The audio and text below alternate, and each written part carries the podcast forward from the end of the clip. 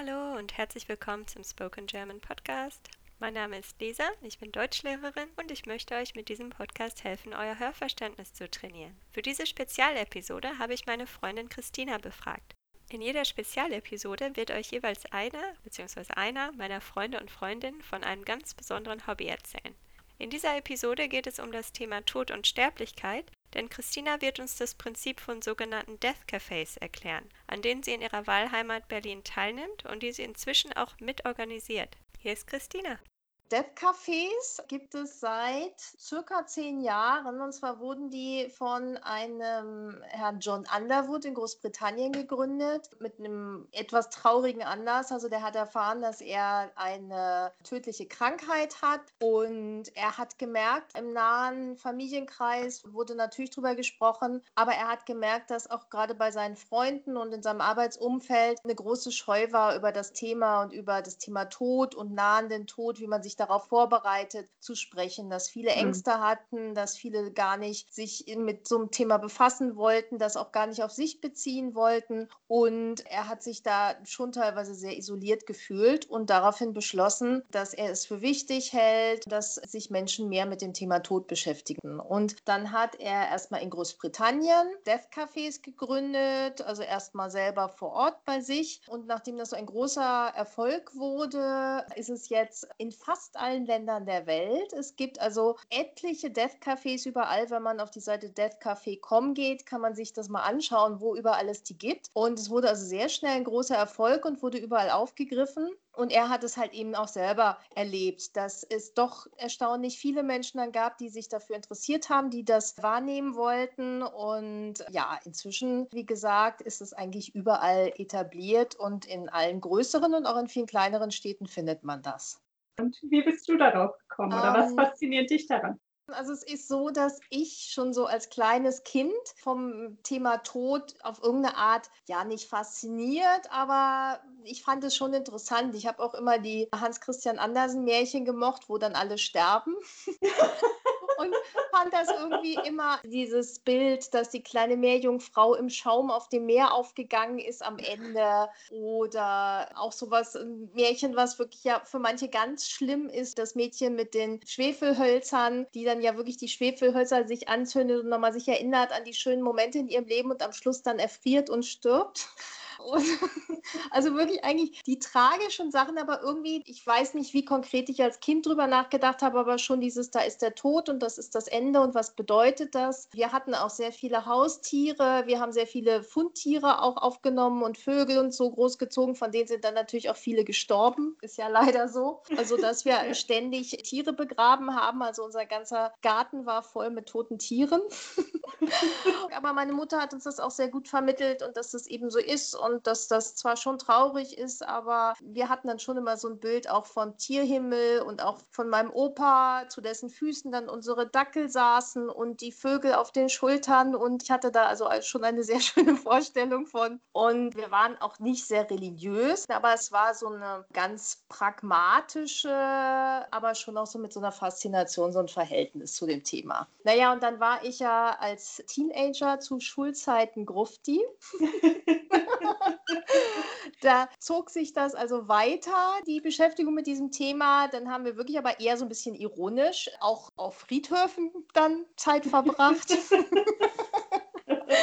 Und dann spielt natürlich das Thema schon auch irgendwie eine Rolle. Man beschäftigt sich auch damit. Und ich hatte das Gefühl eben dadurch auch, dass ich schon sehr offen damit auch umgegangen bin mit dem Thema und das ja auch oft ein Thema war irgendwie, dass ich dann ganz entspanntes und gutes Verhältnis so habe. Habe auch irgendwie nie so wirklich, was schon einige auch im Death Café zum Beispiel erzählen, dass sie jetzt Kinder sehr viel Angst vom Tod hatten und da wirklich lange Phasen hatten, die für sie sehr problematisch waren. Das hatte ich nie, sondern ich fand es eben einfach immer interessant und schon auch traurig, aber ich hatte auch nie direkt einen Todesfall irgendwie im näheren Umfeld. Und habe dann aber gemerkt, als ich, jetzt muss ich mal überlegen, wie alt war ich da? 30. Also schon eine ganze Zeit später. Das war eigentlich so der erste Todesfall im näheren Umfeld. Das war, als meine Oma gestorben ist. Die war 97 Wow. Entsprechend also so, dass man auch das Gefühl hat, okay, sie hat ihr schönes Leben gehabt und es hat sich auch vorher das Leiden nicht zu lange hingezogen. Aber zu dem Moment habe ich dann gemerkt, das hat mich dann schon extrem mitgenommen und ich habe die ganze Beerdigung und die ganze Trauerfeier und so durchgeheult und es war mhm. schon einfach dieser Verlust und dass dieser Mensch nicht mehr da ist. Ich habe sehr an meiner Oma gehangen und dieses ganze Erlebnis und wie ich das erlebt habe und wie ich sie auch vermisst habe, hat mir sehr gezeigt, dass ich theoretisch mit dem Thema gut klargekommen bin, aber praktisch, dass das dann doch noch mal was ganz anderes ist, das zu erleben. Ein paar Jahre später ist dann auch der Ehemann von einer guten Freundin von mir ganz plötzlich mit 44 an einem Schlaganfall gestorben. Auch das war dann noch mal sehr schockierend, weil das irgendwie auch so nah war und man hm. das Gefühl hat, okay, das kann mir jetzt auch passieren.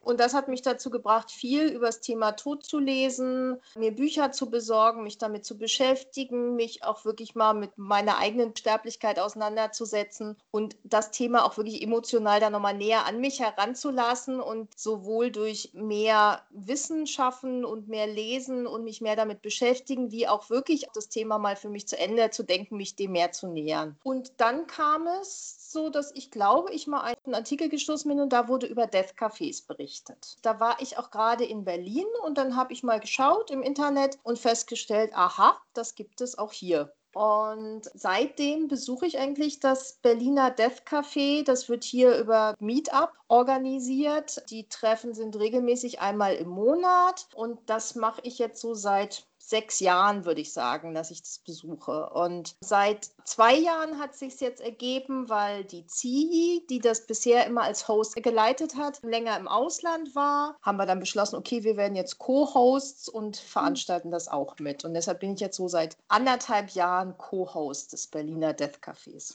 Cool, sehr, sehr interessant. Ich kann ja mal erzählen, wie das abläuft. Wir treffen uns dann in einem Café, sind meist so 10, 12 Leute. Also wir beschränken das auch. Man kann eben über diese Plattform auch die Anmeldung beschränken. Wenn es zu viele sind, haben wir gemerkt, dann kann man auch nicht mehr gut in der Gruppe ein gemeinsames Gespräch führen. Es gehört zum Death Café-Prinzip dazu, dass es eine gemütliche Atmosphäre sein soll. Man trinkt Kaffee, isst Kuchen und redet dann über den Tod. Und es fängt an, dass dann der Host des Death Cafés so ein bisschen den Hintergrund erzählt. Wo kommt es her? Wo gibt es das überall? Wie läuft es ab? Und dann macht man eine Begrüßungsrunde, wo sich alle kurz vorstellen, so die Motivation erzählen, warum sie da sind. Und meist ergibt sich dann aus dieser Begrüßungsrunde schon, dass dann so ein paar Themen aufkommen. Es sind auch manche dabei, die dann auch erzählen, sie haben auch schon eine längere Geschichte mit Depressionen. Und also es sind auch teilweise welche, die schon mehrere Suizidversuche hinter sich hatten und dadurch sich auch mehr mit dem Thema beschäftigt haben,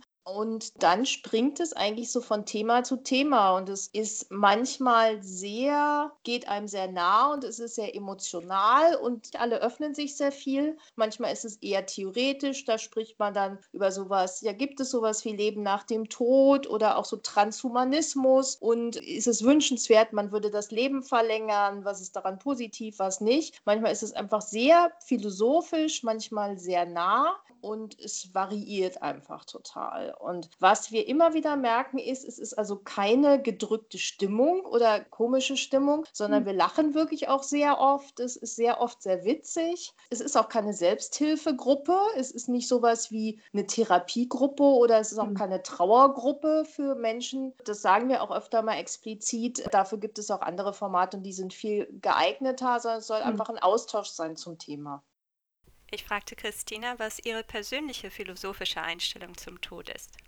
Ich habe sehr stark dieses Gefühl, also ich glaube nicht an einen Gott als hm. Person, mhm. aber ich glaube an irgendeine Kraft um uns herum, was mir zum Beispiel in der Natur sehr mhm. deutlich wird. Und ich glaube schon, dass es da irgend sowas gibt. Ich fühle dadurch auch ein gewisses Aufgehobensein und mhm. dieses Aufgehobensein trotz, trotz allen Bewusstseins, wie sterblich ich bin und dass mir jederzeit ein Blumentopf auf den Kopf kippen kann oder ein Auto mich um die Ecke fahren fahren kann oder ich auch jetzt mit 48 auch einen Herzinfarkt oder einen Schlaganfall oder sonst irgendwas haben könnte, das ist mir schon sehr bewusst. Aber so Sachen passieren eben und wenn es passiert, dann ist es eben so, dann soll das so sein. Auch nicht soll das so sein als Vorbestimmung, sondern so ist das Leben eben. Und mhm. das gibt mir aber auch, und das ist auch eine Erkenntnis, die viele haben, die beim Death Café sind, dass dieses sich seine eigene Sterblichkeit sehr bewusst machen und die Endlichkeit des Lebens dann aber auch ein viel stärkeres Gespür für das Geschenk darstellt, was das mhm. Leben ist. Und wie glücklich man sich überhaupt schätzen kann, dass man im Leben ist und dass man diese Lebensspanne hat und so ein Bewusstsein auch dafür, dass man das Beste daraus machen sollte. Äh, nicht im Sinne von Perfektionismus, aber es nutzen und so viel erleben, wie es geht und Dinge entdecken und neugierig bleiben und hm. einfach ist auch immer wieder als Geschenk begreifen. Und man stirbt ja jeden Tag. Also man geht ja auf den Tod zu und der Körper baut sich Tag für Tag, Sekunde für Sekunde ab. und ich finde dieses eigentlich ein gutes Bild und das sollte man sich klar machen. Und ich habe gerade die Tage auch drüber nachgedacht, weil ich mit meinem Vater telefoniert hatte und mein Vater jetzt auch so ziemlich viele krankheitliche Malessen hat und meine Mutter ja auch dement ist. Und habe dann so gedacht, hm, ich bin jetzt 48. Bis ich dann so in dem Alter bin, habe ich jetzt noch 32 Jahre. So viel ist es nicht mehr. und habe mir dann auch gedacht, okay, mach dir das mal klar und leb nicht zu lange immer wieder wochenlang so einfach dahin und denk dir, naja, irgendwann verbessere ich das dann oder irgendwann wird es auch wieder anders oder so, sondern wenn ich merke, ich bin mit irgendwas unzufrieden und unglücklich oder wenn ich merke, ich wollte da ja schon immer hin und ich habe das immer noch nicht gemacht in meinen 48 Jahren, dann sollte ich das vielleicht doch mal tun, zum Beispiel eine Reise an der Westküste in den USA. Man weiß es ja nicht und ich glaube, so dieses, so einen Schritt zurückgehen und sich dann eben über die eigene Sterblichkeit und Endlichkeit und über diese im Großen und Ganzen auch nicht so riesige Spanne von 80 Jahren klar zu werden oder 70 oder wie gesagt bei dem Ehemann meiner Freundin 44 Jahre nur. Das sollte einem dann schon immer mal zeigen, okay, Chancen sollte man wahrnehmen und mhm. Impulsen und Wünschen sollte man nachgehen und sicher nicht nur hedonistisch leben, aber das Geschenk Leben halt doch wahrnehmen. Ja, da stimme ich dir zu, auf jeden Fall. Aber denkst du, dass Death Cafés helfen, Leuten so eine Einstellung mitzugeben, so eine Achtsamkeit und auch so eine mm. Gelassenheit? Oder denkst du, dass man das meistens schon hat und dass es ja. eher so eine Natursache ist? Es sind einige, die zu Death Cafés kommen, die schon eine recht gelassene Haltung haben, die sich damit schon beschäftigt haben. Und hm. es sind aber auch einige, die zum Death Café kommen. Und das ist sogar ein recht großer Teil, die dann sagen, hm, ich merke, das ist ein Thema, das ist mir unbequem und ich habe Angst davor und ich bin da ganz und gar nicht mitgelassen. Und da merke ich, dass das schon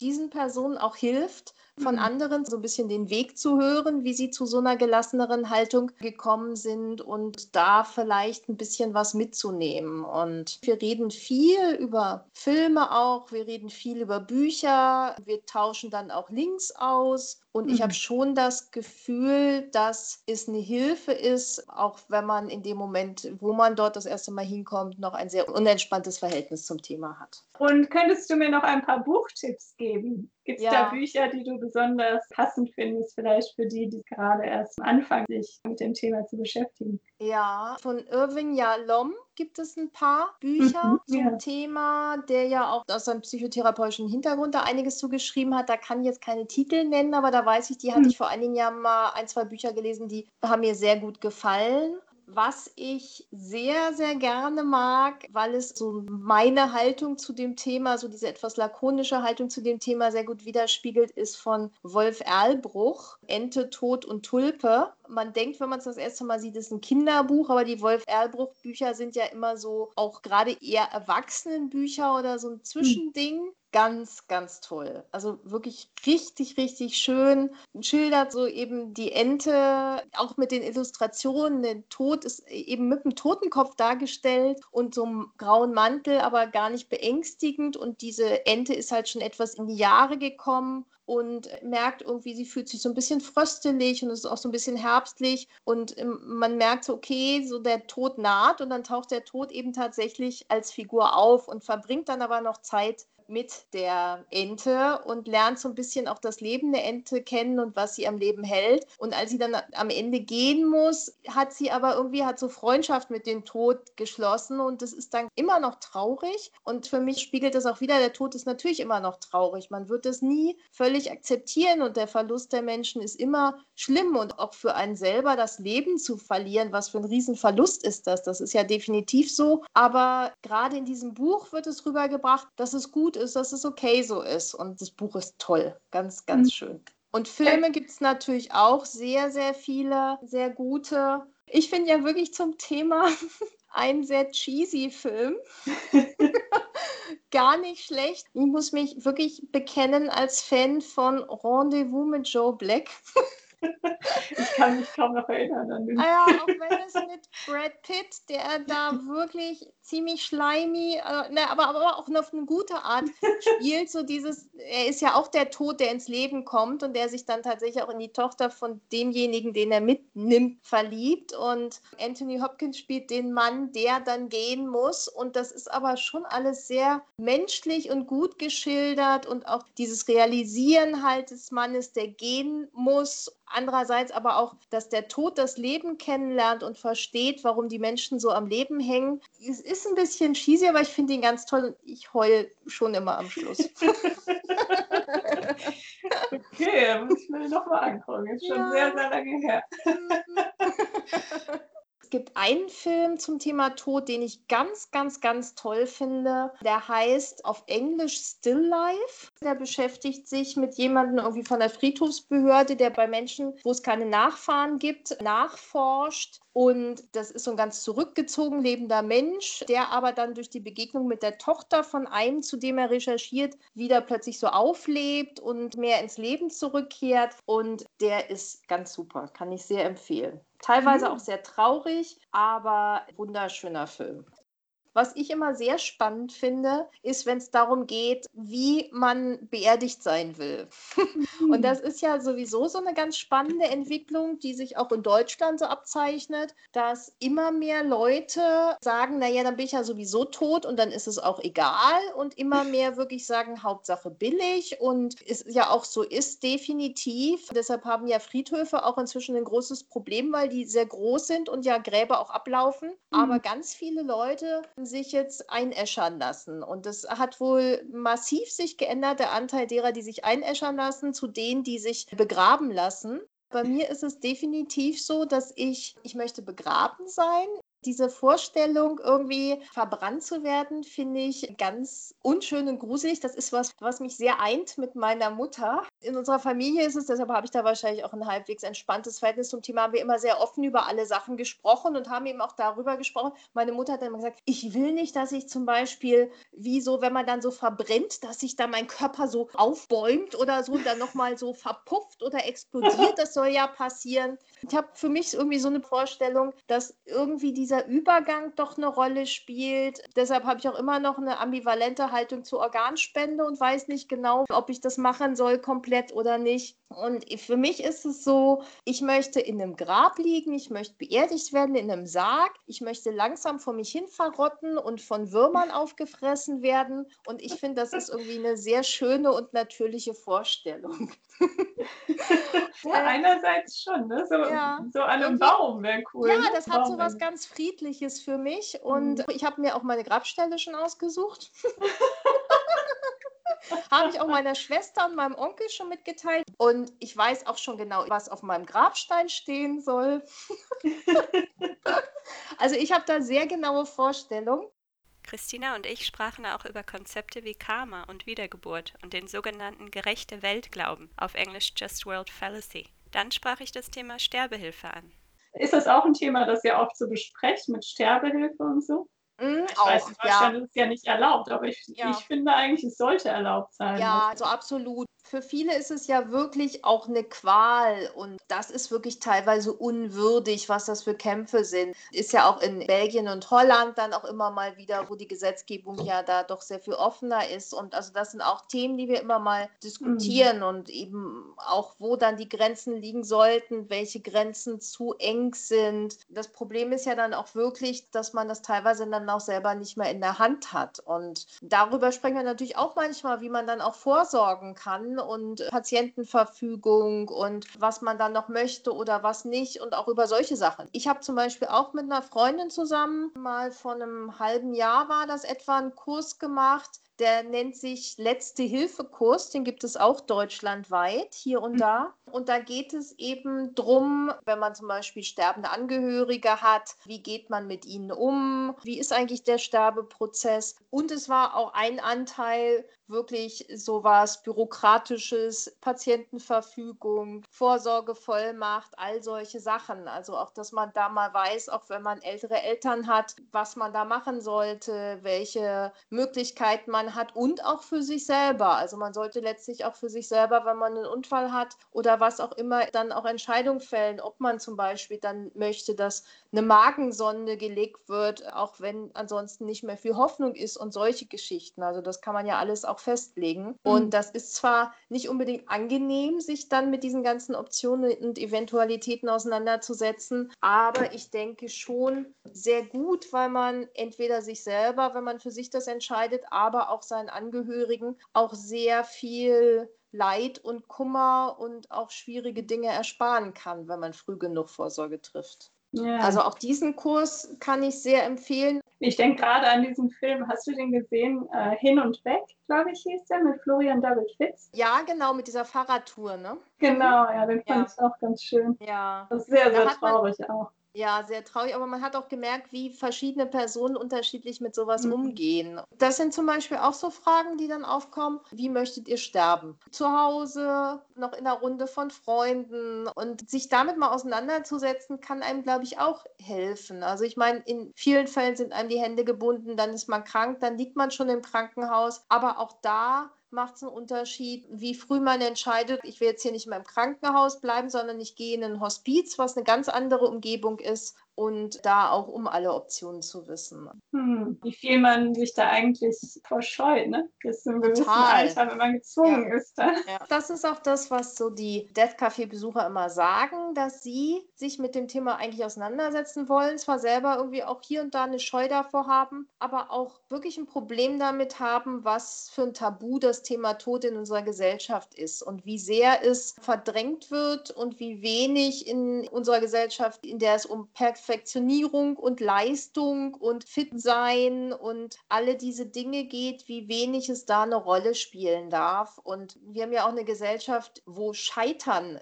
eigentlich nicht passieren darf. Und das ist dann ja natürlich klar, dass in so einem gesellschaftlichen Umfeld das größte Scheitern oder das größte Niedergehen der Tod, was ja nicht ein Scheitern ist oder ein Versagen, sondern einfach ein normaler Zyklus, aber dass das dann verdrängt wird, weil mhm. das da keinen Platz hat. Und da merke ich aber auch, wir hatten eine Death Café-Besucherin neulich, die hat in Thailand sehr lange gelebt und die hat gesagt, das ist was ganz anderes. Da ist es ein Teil der Kultur dort, wo mhm. sie herkommt, zumindest aus der Gegend, dem Umfeld. Und da ist es ganz normal, da ist auch Trauern und auch das Sterben viel präsenter in der Gesellschaft und viel offener. Und da sind dann aber auch die Ängste nicht so groß. Mhm. Bei meiner Oma war das dann danach so, nachdem ich die ganze Beerdigung durchgeheult hatte, hm. waren wir dann in einem Café, wo wir früher öfter waren und haben dann ihren Lieblingskuchen gegessen, haben alle zusammengesessen und uns erinnert. Und das war dann wirklich so, dass es so eine Mischung aus Weinen und Lachen und sich erinnern. Und mhm. gibt es ja auch in vielen Gegenden in Deutschland so diesen Begriff Fellversaufen, was ja wirklich so eine Tradition ist, sich auch nochmal an die Toten zu erinnern. Und auch dieser Dia de los Muertos in Mexiko, mit den Toten zu leben, auf den Friedhof zu gehen, ein Glas Tequila auf ihrem Grab auszuschütten, mit ihnen zusammen zu feiern und sie und ihr Leben zu feiern. Mhm. Sowas ist bei uns undenkbar und das finde ich sehr schade. Ich habe für mich genommen doch so eine sehr existenzialistische Weltsicht. Mhm. Und ich sehe es einfach so, dass man in dieses Leben geworfen wird und dann passieren einem Dinge und es können sehr schöne Dinge sein, es können aber auch sehr schreckliche Dinge sein. Und mhm. man hat einen gewissen Spielraum, in dem man sein Leben auch schön gestalten kann und in dem man Wege und Entscheidungen trifft und einschlägt, die einem auch gut tun. Und man kann genauso gut aber auch sich auf eine Art verhalten und sich selbst das Leben zur Hölle machen. Also ich sehe es nicht als vorbestimmt und Schicksal und irgendwer lenkt es, sondern ich denke schon, dass es relativ willkürlich auch ist, was uns zustößt. Und man muss halt sehen, was man daraus macht. Und ich glaube, die Haltung dazu bestimmt dann irgendwie, ob man ein glückliches Leben für sich führt oder nicht, wie man sich damit arrangiert. Und ich habe das, glaube ich, auch sehr, diesen Blick aufs Leben auch entwickelt, weil meine Mutter doch eine sehr andere Art hat und meine Mutter dem Leben immer Dinge übel genommen hat und immer das Gefühl hatte, obwohl sie eigentlich sehr viele Privilegien und sehr viele gute Voraussetzungen und auch gute Dinge hatte, die ihr zugestoßen sind, sie hat aber immer das Negative gesehen und hat immer verglichen und bevor sie jetzt dement geworden ist und dadurch ein sehr viel positiveres Leben eigentlich hat, weil sie dieses Hadern und Negative nicht mehr hat. Aber bis dahin hat mhm. sie sehr dieses gehabt, warum hat das Leben mir so übel mitgespielt und alle anderen haben es besser getroffen oder viele andere haben es besser getroffen und ausgerechnet mir und warum habe ich das nicht? Und so, als wenn da immer irgendwer sitzt, der sie beschissen hätte um ein gutes Leben. Und das war für mich immer total absurd und ist so gar nicht meine Sicht. Und ich finde diesen Satz, ich habe dir nie einen Rosengarten versprochen, finde hm. ich sehr gut. Uns wird nichts versprochen, uns wird nichts mitgegeben oder man kommt aus Leben und man hat irgendwas verdient oder ein hm. Recht auf irgendwas, sondern das Leben ist das, was man daraus macht und es können einem sehr viele gute Sachen zustoßen, aber auch sehr viel Scheiße. Ja. ja, da stimme ich dir vollkommen zu. Ja. Ich würde auch sagen, ich mag so diese existenzialistische Art, das Leben zu sehen und auch von Viktor Frankl, ne? Mhm. dass man so mhm. selbst den Sinn findet ne? im Leben, ja. also selbst dem Leben einen Sinn gibt. Und das war unsere Spezialepisode zum Thema Tod und Sterblichkeit. In der nächsten Episode geht es um das Thema Lieblingsserien. Bei Fragen, Anregungen oder Themenvorschlägen könnt ihr mir immer gern schreiben. Bleibt gesund und bis bald!